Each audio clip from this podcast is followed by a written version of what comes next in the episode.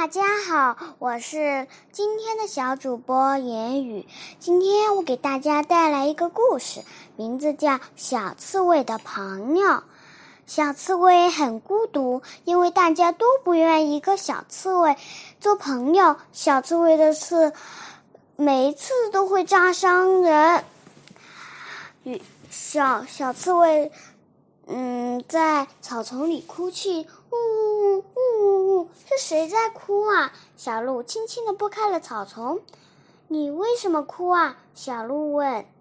小刺猬说：“因为我没有朋友，个个人都不愿意跟我做朋友。”小小鹿说：“别哭了，我来跟你做朋友。”小刺猬高兴的瞪大了眼睛，直拍手。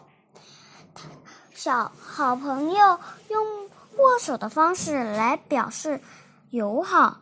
哎呀，小刺猬的刺扎伤了小小小鹿，小小刺猬觉得好害怕呀。他觉得小鹿一定不不和自己做朋友了。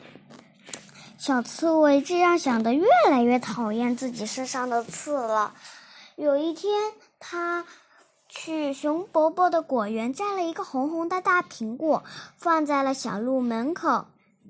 小刺猬又走了，小小鹿看见看见门口的苹果，很高兴，拿起了苹果。每一天都这样做的。小刺猬希望小鹿的病快点好。有有一天，它也是同样把红苹果放在门口。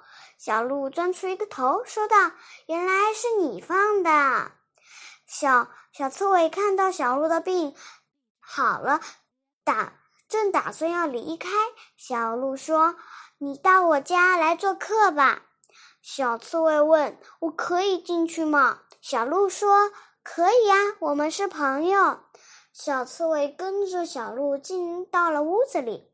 他小刺猬说：“你不怕被我扎伤？”小鹿摇摇头说：“真正的好朋友是不会被刺伤的。”好了，今天的故事就给你讲到这了，你喜欢吗？下面我给大家讲一个，下面我给大家读一首诗《赋新月》，作者妙世子。初月如弓未上弦，分明挂在碧霄边。时人莫道峨眉小，三五团圆照满天。初月如钩未上弦，分明挂在碧霄边。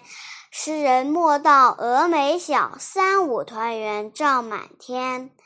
初月如钩未上弦，分明挂在碧霄边。时人莫道峨眉小，三五团圆照满天。晚安。